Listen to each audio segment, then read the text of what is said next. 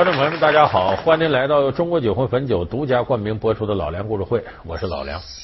我们眼下呀，打开电视，你会发现很多台呢都在播韩剧，而且奇怪的是呢，以往我们说某一个类型剧啊，年轻人爱看，年岁大的就不看了；有的年岁大的人爱看呢，年轻人就不怎么看。但是韩剧有的时候播出是老少通杀，韩剧凭什么能把大伙抓得住呢？有的人说知道，那里头偶像男神招人喜欢；还有的说，你看那里边那人穿这衣服多漂亮啊，咱们就打扮不了那么漂亮。看完了跟人学学，到这个店里买这个好看的衣服。其实这个都不是真正灵魂的东西。演员服饰固然重要，但是电视剧大家记住一点，它和电影不一样。电影一个多小时结束，可能这个画面呐、情景啊，这特别重要。电视剧呢，一拍好多集。如果故事你要讲不圆满，情节如果不能吸引人，这就不行。所以韩剧能吸引住这么多人，它的核心力量在于它的情节，就它这个情节一定能把你牢牢抓得住才行。那么说，韩剧在情节上有什么制胜的法宝吗？有，咱们这集就给大伙说说韩剧的制胜法宝到底在哪儿。首先一个，它在情节上有那么句话叫“闻似看山不喜平”，就假如你这个情节啊。是非常平常的情节，在生活当中都处处可见的。我们说这艺术来源于生活，你不能脱离生活，肯定得是常见的。但是你要跟生活都一样，没人爱看。我凭什么看你呀？是不是？你总得在里边有一点不太一样的地方。所以韩剧在情节上就有这么一个特点，它经常是呢放在你的家庭生活环境当中、社会环境当中，跟我们生活都差不多。可是这里边主人公发生的事儿，它是有错位的。是平常生活当中不常发生的某一种关系，它搁到一个人人都熟悉的场景当中产生的情节错位。这我举个例子，就是在这个两千零四年我看的一部韩剧嘛，那我挺认真看，叫看了又看。它里边有什么情节冲突呢？很有意思，都正常的家长里短、谈恋爱、婚嫁。这韩国也是受儒家文化影响的，你比方家里头老大、老二啊、长女、长子，如果长子长女没结婚。那下边的弟弟妹妹相应也得等一等，这是他很传统一面。哎，这个剧就制造出了这么一个冲突。这家的老大是个检察官，老二是个舞蹈家，俩男孩爱上了另外一家的姐俩。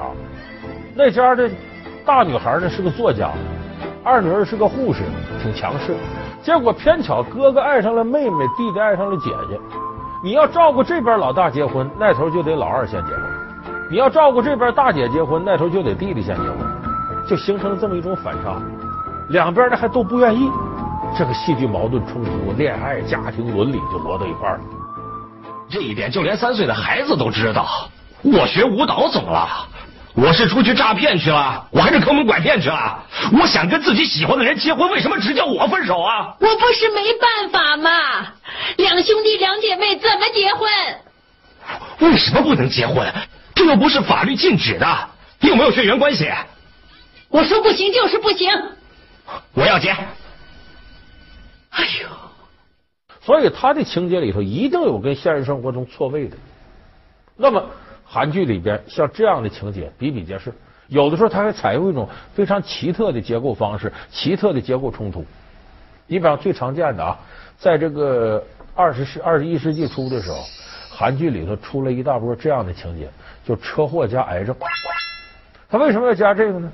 这个生活当中不是很多见的。他放到平常情节当中，如一石激起千重浪。比较常见的，咱们大伙耳熟能详的那个《蓝色生死恋》。《蓝色生死恋》里边就最典型的这种车祸加癌症。咱看那女主人公叫恩熙，小的时候呢给抱错了，抱人家去了。结果是在个富裕家庭度过了她的少年时光，后来又被他妈给抱回来了，又在贫困家庭里度过青年时光。到大了又跟抱错的哥哥见面，那俊熙两个人呢就去恋爱了，结果发现呢还是兄妹关系。最后的结局呢是这个妹妹呢得了癌症，白血病死了。这哥哥是什么情况？他死了我也不活了。这车开过来，不仅没躲，迎着就撞上去了。你看，车祸加癌症。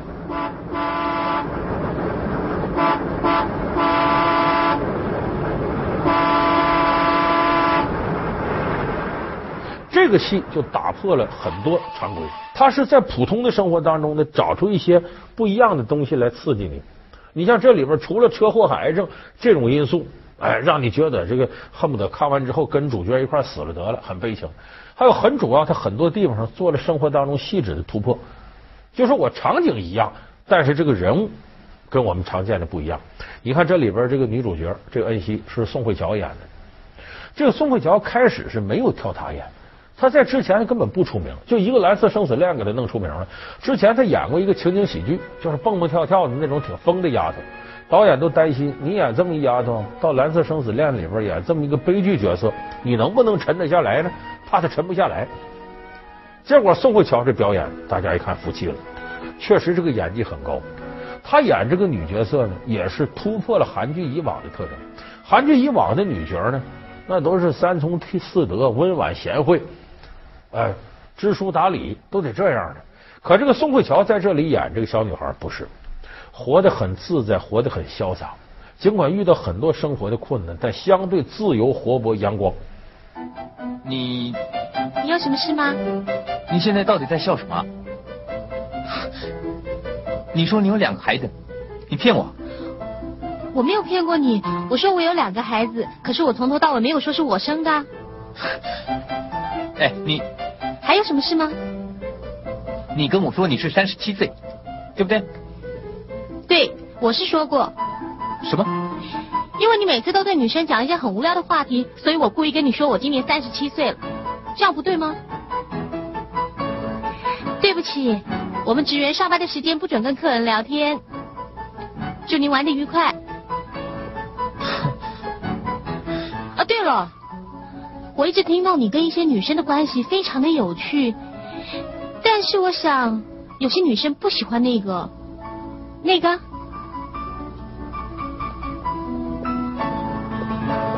我的裤子根本没有拉链。所以这个剧演完之后呢，很多韩国的家庭主妇看了，我们得跟宋慧乔学，活得得自主一点，阳光一点。不能整天陷到生活的漩涡当中，甚至有人都学宋慧乔那打扮，怎么潇洒活泼。所以这个剧突破了以往韩剧很多的限制。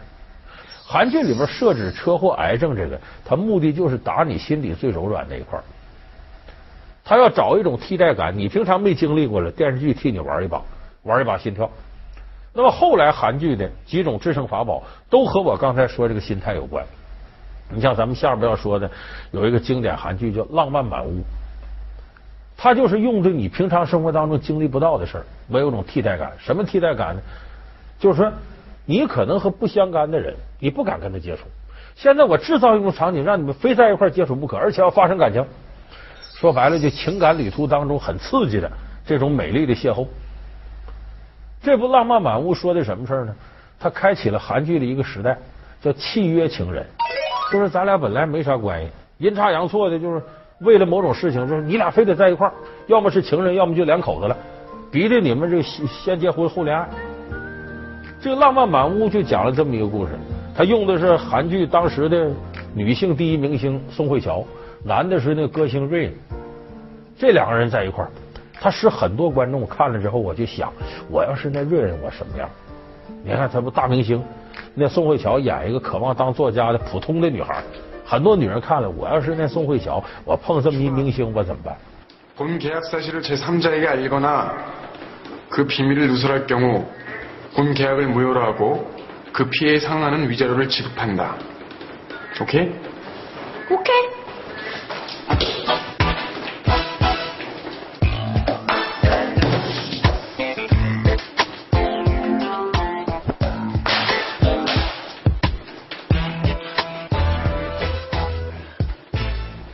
所以这是韩剧后来屡试不爽一个类型，叫契约情人，就非得把你弄一块去，然后看你俩在一块怎么弄。以往韩剧里头呢，都是男主角很高大，呃，都是女主角依偎在他的怀里，小鸟依人。可是这部戏呢，来个反转，就是处处这些事儿都是宋慧乔主动，反而是在生活当中呢，这个润就显得呢很幼稚，还得跟着宋慧乔呢撒娇卖萌的，这宋慧乔得对他好。所以，这又满足了女性的一种想象。就是我不仅呢要找一个能够有依靠感的男人，同时我也要把这个爱情的自主权抓到我的手里。像刚才我说这个契约情人，这是韩剧除了车祸、癌症又一大法宝，它还有别的法宝，和这种情况也类似，就是把大龄剩女给引进来。我叫金三顺，那里头的女主角金三顺就是个大龄剩女，一晃二十九了，岁数不小了，身材也不好，还挺胖的。就说这金三顺他的遭遇，他怎么跟自个儿的男友相处？当时呢，韩国也和我们遇到一样的问题，就两千零五年前后，由于这个城市里边竞争压力大，大家忙活工作，突然间发现呢，出现剩女现象了。金三顺小姐，呃，这个名字有点特别。你的脸有没有整形过啊？百分之百自然美。哎，小姐，你也太没良心了吧！在这个年代，凭你这种长相，怎么可以不去整形呢？你说什么？这里边的演金三顺的这个演员叫金轩啊，挺漂亮。这个人很敬业，他为了演好这金三顺，我不能弄得太漂亮，我还得增肥，增肥二十斤。你看现在一般女孩是不肯做这牺牲，你让她减肥行，你让她增肥她不干。她目的就是把自己啊弄得胖点，显得这个大点。我的男人变了心，不采取行动还叫女人吗？所以你觉得我背叛你？没错。你在埋怨我？没错。也不相信我了？说了嘴痛。感觉跟以前不一样了？这还用说？那就分手。他这里边就体现了当时韩国一个社会问题，就大龄剩女怎么样面对生活。这其实也代表着看电视剧的很多剩女应该怎么样处理这现象，他给你指路。这里头这金三顺呢，就是一个敢于把自己呀一些不好的东西，我把它释放出来，然后呢，我能按照一个全新的方式迎接我的生活。我即使原来邋遢点，我怎么拾掇的干净利索的？我虽然本身条件不太好，身材不好，样貌不好，但是我对生活很有信心。他另外一个就这里头看出，你不管你是多大年龄的剩女，女人要有女人的样。你看这里边说这金三顺跟小男友俩人上街，她突然想拍两张情侣照片，她男朋友不同意。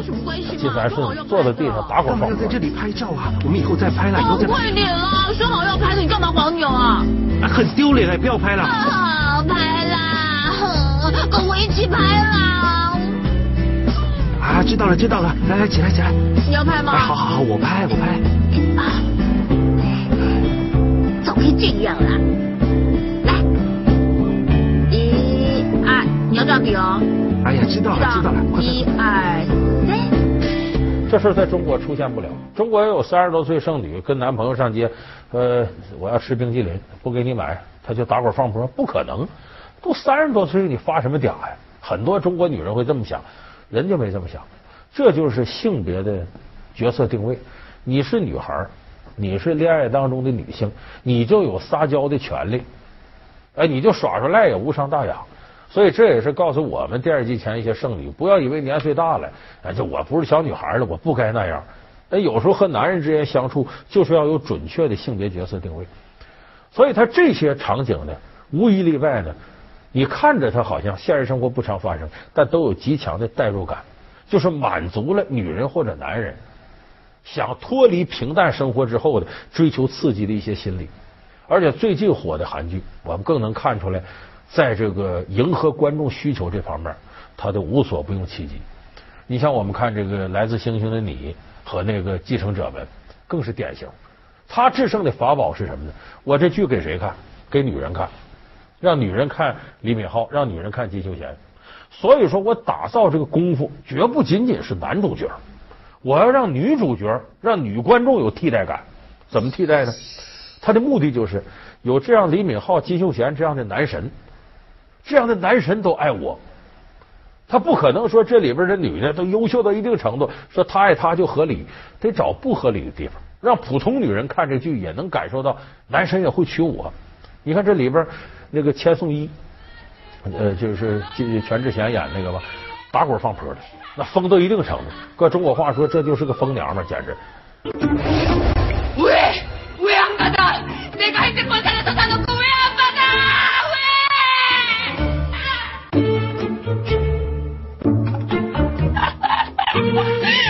那那这的鸡，他就就开始上他狗呀！救命！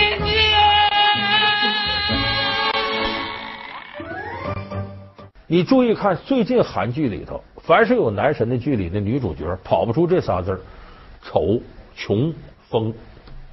就要不然就很丑的，说怎么能喜欢上他？要不然很穷的，就高富帅喜欢上这个屌丝女孩。就这里边，你看那《继承者们》里，不管是那个呃李敏镐，还是那个二号男主角，就跟八辈子没见过女人似的，疯了是追这么一个人。其实他满足了女人对感情世界的一切想象。他为什么要把女孩设计成呃丑丑啊、穷啊、疯啊这些？就是让你有替代感。你凡是条件一般的女孩，总能在丑穷疯里找到一个属于自个儿的。你看我都这样了，男生还爱我，那我凭啥在现实生活当中不信心百倍，增添了你无穷无尽的幻想？所以韩剧的制胜法宝啊，就是我刚才说这些，不外乎就是四个字儿，就是打击精准，服务到位。就是我的目的既然是给女人看，那我一定要满足女人的想象，我服务一定要到位。老梁故事会为您讲述韩剧为什么这么火。老梁故事会是由中国酒会汾酒独家冠名播出。当然，他这种打法呢，他要配合精良的制作团队。就韩剧的另外一个支撑点在于呢，就是他制作这个流程和规矩这方面做的很到位。你像韩国的电视台不多，就那么三大家。咱们有的朋友也看过 SBS 什么的这些电视台，总共那么三家电视台，但是这三家竞争特别激烈，就互相争的很非常凶。它和我们不一样，中国的电视台呢都是国家买卖公家的，韩国不一样，一旦你这电视台不行，你就容易被拿下。这电视台可能留下，老板换了，不一回事吗？所以他们竞争是非常激烈。这一竞争激烈，电视剧制作水准非常高。你看韩剧那个制作水准。玩穿越，那个来自星星的你，那特技做的很漂亮，而且平常韩剧的镜头你看着都有景深的，虚实重叠，哎，后边是虚的，前面是实的，就跟拍电影的手法差不多，你很少看到全实的景，就是他这方面的投入制作很精良。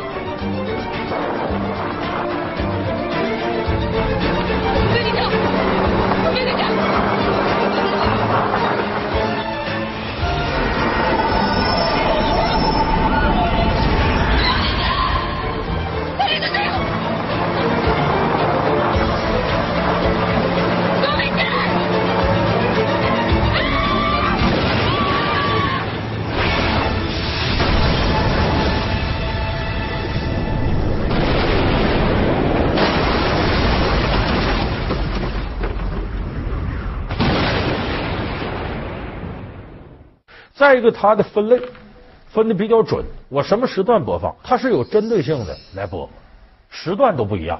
你看，为什么来自星星的你很多人说周三、周四看呢？在网上下，因为韩国电视台也在周三、周四播这个剧，一周一周二、呃周五啊、周六、周日不播这个。它为什么呢？这韩国呢分成多少种类型？哎，你比方说这个月火剧啊，这水木剧啊，它分成这个，这怎么分呢？它过去中国传统。说周一到周日，礼拜一到礼拜天怎么分呢？